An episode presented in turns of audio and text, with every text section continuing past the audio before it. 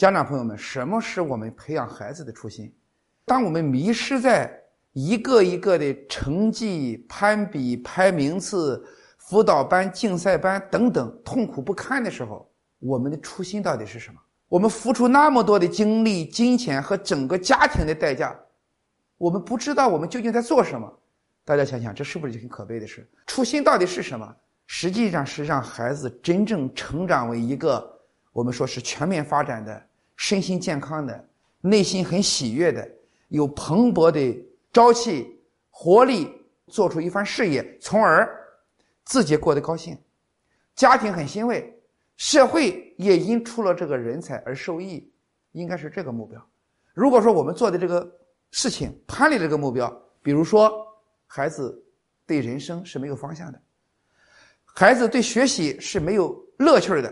学习成绩所谓的提高，无非是家长和学校一起来挤牙膏，外在的力量不断的逼迫是挤牙膏。虽然挤出一点成绩，但是孩子换来的是身心的痛苦，以及对人生目标、对生活的乐趣的兴趣的丧失。应该说，这个是非常得不偿失。所以我作为一个教育工作者啊，我就在想，在学校教育之外，我能不能为中国的教育和孩子的健康成长做一点事？因此呢，这几年以来，我就想，我要做一个青少年成长的一个品牌，要为青少年成长贡献我作为一个中国知识分子的一点力量。那么今年夏天呢，七月这个中下旬，在北京我上课，连着七天，每天我都上课，结合哪一本书呢？《论语》。说到《论语》啊，我特别要告诉大家，《论语》这一本书二十章，实际上是把孔子这一生很鲜活的展示给我们面前。朋友们，孔子是谁啊？全世界公认的最伟大的教育家、思想家之一。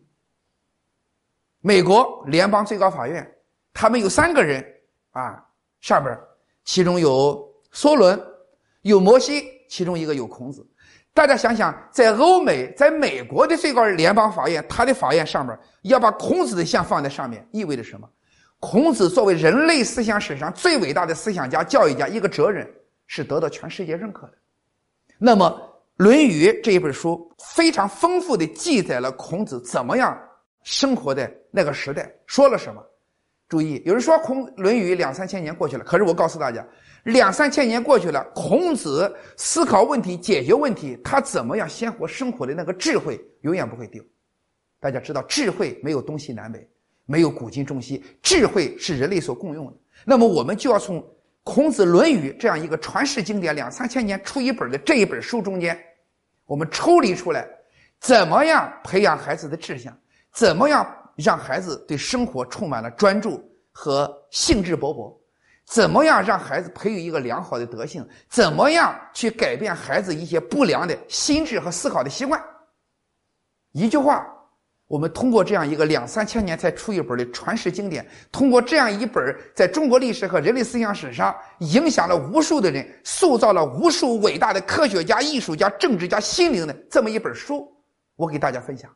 我感谢您的收听，现推出郭继成老师精讲四书《大学》《论语》《孟子》《中庸》四书课程。获取课程，请关注公众号 a b a m 六九六，回复“郭继成”三个字就可以订阅课程。